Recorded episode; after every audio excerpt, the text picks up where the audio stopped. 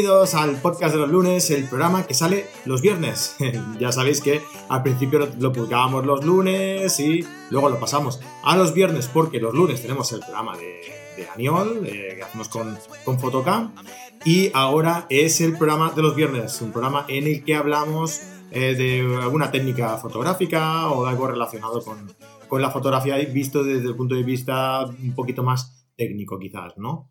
Bien, eh, este programa eh, vamos a comprenderlo dentro de todo este nuevo proyecto que estamos llevando a cabo ahora, que es eh, YouTube. Así que también lo estoy grabando en vídeo y os lo enseñaré a quien quiera verme, a quien quiera seguirme, eh, las indicaciones que vaya dando a través de el canal de YouTube, ¿vale? Así que, lo que los que me estáis viendo, hola, ¿qué tal? Bienvenidos. Y a los que me estáis escuchando, como siempre, bienvenidos al podcast de carretdigital.com.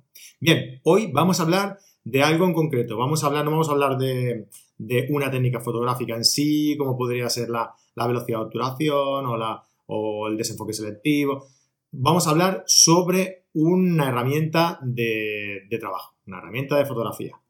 Y van a ser los objetivos. Tal y como hablamos en el pasado curso de, ahora estamos publicando el curso de, ah, eh, de fotografía profesional nivel avanzado, pues tal y como avanzamos un poco en el, anterior, en el, curso de fotografía de nivel medio, explicamos todos los tipos de, objetivos que, hay, ¿vale? Entonces, eh, hoy en concreto vamos a hablar un poco eh, sobre un tipo de objetivos. Si queréis que hablemos un poco sobre las características generales de cada uno de los grupos de, objetivos que existen, ¿vale? Me lo decís y yo preparo el, programa y hacemos una miniserie aquí cada, cada eh, dedicando cada programa a un, pues a un tipo de, objetivo, ¿vale? En el día de hoy vamos a dedicarlo a este tipo de objetivos. Los que me estaréis viendo por el canal de YouTube, estaréis viendo aquí ahora mismo un teleobjetivo, ¿vale? En este caso es un 70-200 de Nikon, el F28 estabilizado, que es una puñetera maravilla. no sé si se pueden decir eh, tacos, pero como es mío el programa, pues lo digo, ya está. Eh, bien, este pedazo de objetivo es, eh, como os comentaba, un teleobjetivo. ¿Por qué es un teleobjetivo? Porque comprende distancias focales mayores de 50 milímetros. Todo lo que sería mayor de 50 milímetros sería considerado un teleobjetivo. Todo aquello que comprendiera entre 35 y 50 milímetros sería un tipo de objetivo estándar. Y todo aquello que es inferior a 35 milímetros sería un objetivo angular, ¿vale?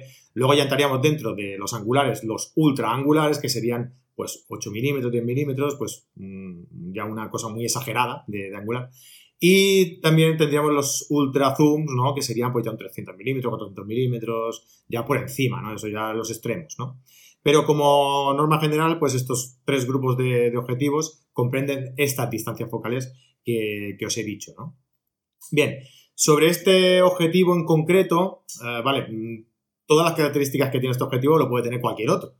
Como yo utilizo Nikon, eh, este objetivo está comprendido en, entre la santa trinidad de los objetivos que le llaman, que son el 1424 de Nikon, que por cierto también lo tengo, y si queréis podemos tomarlo como referencia a la hora de hablar de los, angulares. el 2470 de Nikon, que sería un, estándar más o menos, ¿no? Una cosa intermedia. Y el 70-200, que en este caso es este que tengo aquí, pues estos tres objetivos serían la santa trinidad de Nikon, ¿no? Es lo, el no va más de los objetivos más o menos estándar, ¿no? De, más populares, ¿no? Por decirlo así entre, una, entre unas focales entre 14 milímetros y 200 milímetros, que es más o menos donde nos movemos todos, ¿no? Luego ya hay cosas más específicas en las que eh, requerirán unos, eh, eh, unas focales mayores o menores, pero esa, esa ese intervalo ¿no? de, focal es normalmente la más utilizada por todo tipo de, de fotógrafos, ¿vale? Entonces, por eso eh, por eso, si tienes estos tres objetivos, prácticamente sí que tienes cubierta todas las focales, ¿no? Bien, pues este objetivo, ¿qué particularidades, tiene? Las particularidades que yo me voy a referir en este objetivo eh, pueden ser transportables a cualquier objetivo de estas características, ¿vale? Porque ya hay muchos objetivos, pues, que tienen el estabilizador, que tienen un diafragma determinado, que tienen... Entonces, estas características son transpolables a otro, a, otro tipo de objetivo. Yo voy a hablar de este porque es el que tengo yo, ¿vale? Y lo conozco y sé cómo va y sé que es de garantía y por eso os lo, os lo hablo. No me paga Nikon, ojalá, pero no me paga Nikon para hablaros, pero bueno, como lo tengo y estoy muy contento con él, la verdad es que me gustaría mucho hablaros eh, tomando como referencia este objetivo. Bien, pues este objetivo es eh, un objetivo de mucha calidad en todos los planos, desde 70 hasta 200 milímetros. Y en todo el encuadre, desde las esquinas hasta eh, el centro del objetivo. Normalmente la calidad de un objetivo se puede apreciar en el medio de la, toma, en el medio del archivo, de, la fotografía. Y va perdiendo eh, calidad a medida que nos vamos acercando a los extremos, ¿no? Ya os digo que en los objetivos que son de buena calidad, esa pérdida de calidad no es tan detectable, no, no, es, o no es, o no existe, ¿no? Mejor dicho, no existe.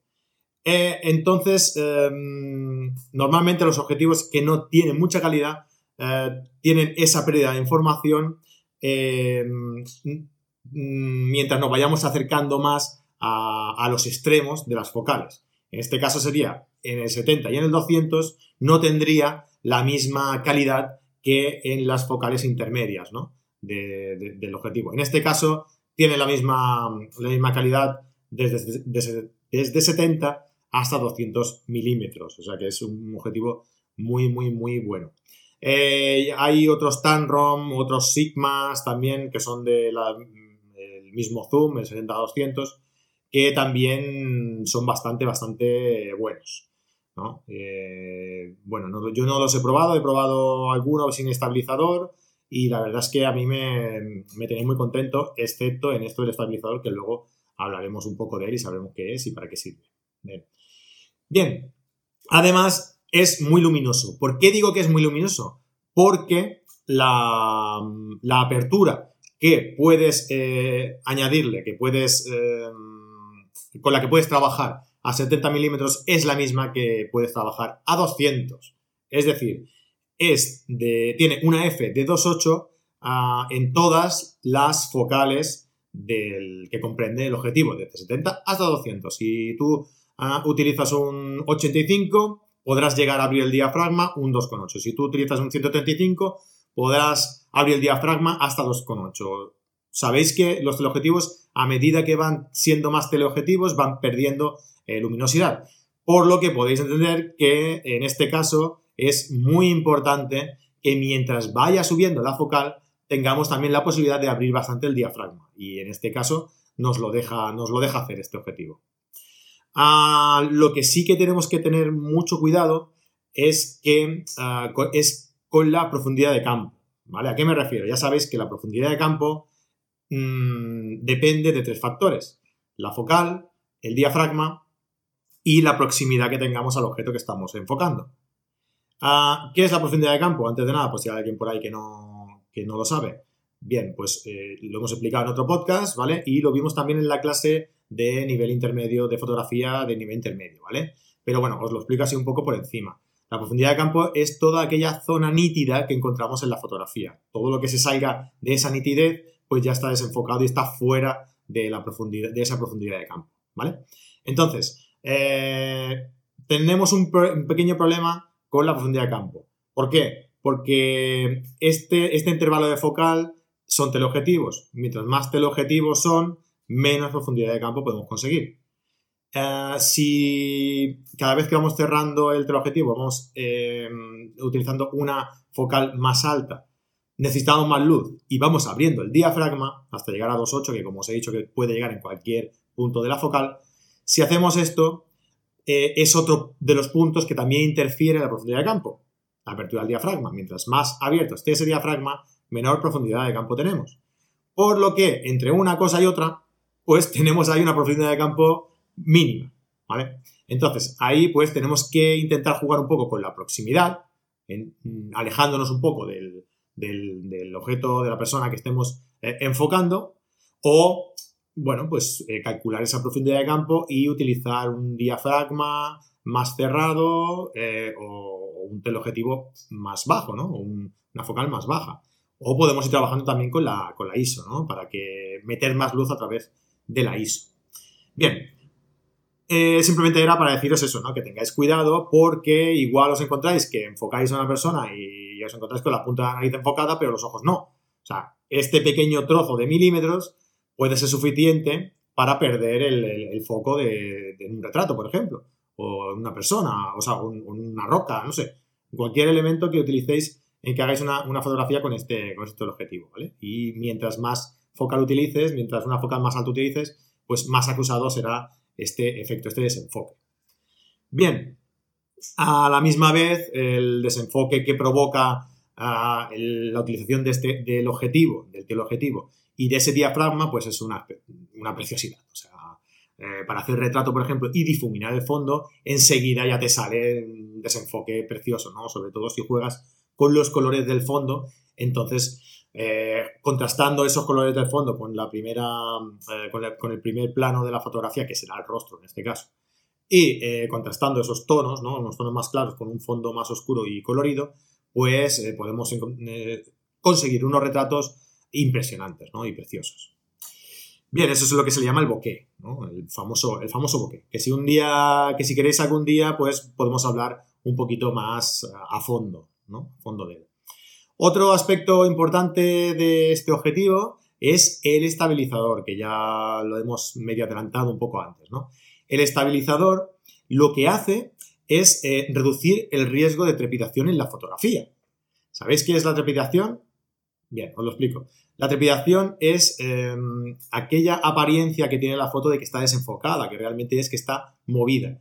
Pero no está desenfocada porque no hayamos acertado con el, con el foco. No, no, está desenfocada porque hemos movido un poco, hemos movido un poco el, pulso, ¿vale? A la hora de eh, enfocar o de encuadrar, ¿no? Entonces, con el mismo movimiento, con la misma eh, vibración de, tu pulso, puede llegar al sensor de la cámara y dependiendo con qué velocidad dispares, pues eh, es posible que ese, ese objeto que estés fotografiando, una foto en general, esté trepidada, ¿vale? ¿Qué podemos hacer para evitar eso? Bien, yo siempre utilizo un truco que, leí por ahí, que es eh, que siempre debemos disparar a una velocidad un par de pasos superior a la focal que estamos utilizando.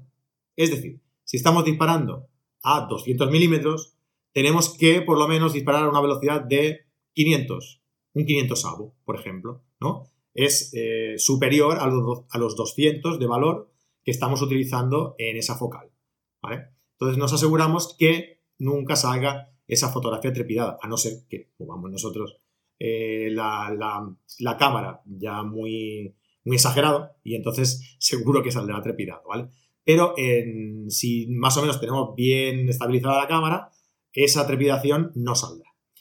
Vale, y aquí entra en juego el estabilizador. El estabilizador lo que hace es permitirte disparar a un par de pasos menos de lo que te permitiría si no lo tuviera, sin que te trepide la fotografía.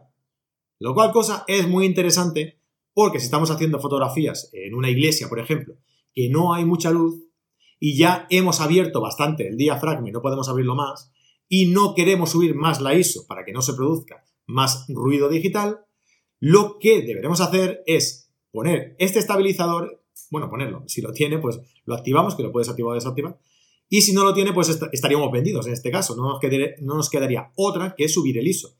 En este caso, como tiene el estabilizador, nos da ese margen que en unas focales tan altas, la verdad es que es un margen muy grande, muy grande. ¿Vale?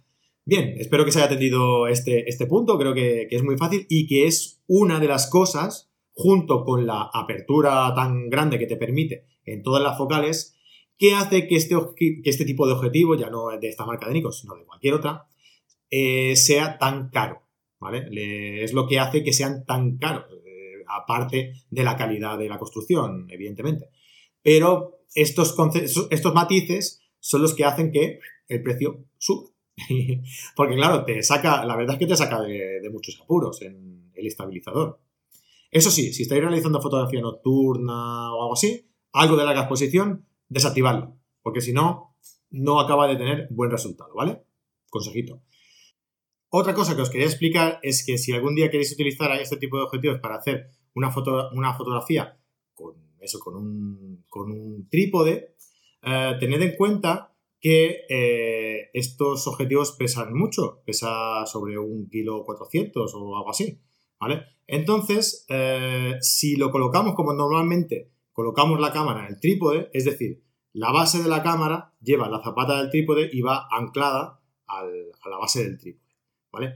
Si hacemos esto, el mismo peso que tiene el, objetivo seguramente tirará para adelante y corremos el riesgo de que se nos caiga y se nos rompa. Bien, entonces eh, estos objetivos lo que tienen es un anillo adaptador al cuerpo del objetivo, a, prácticamente en la base del objetivo.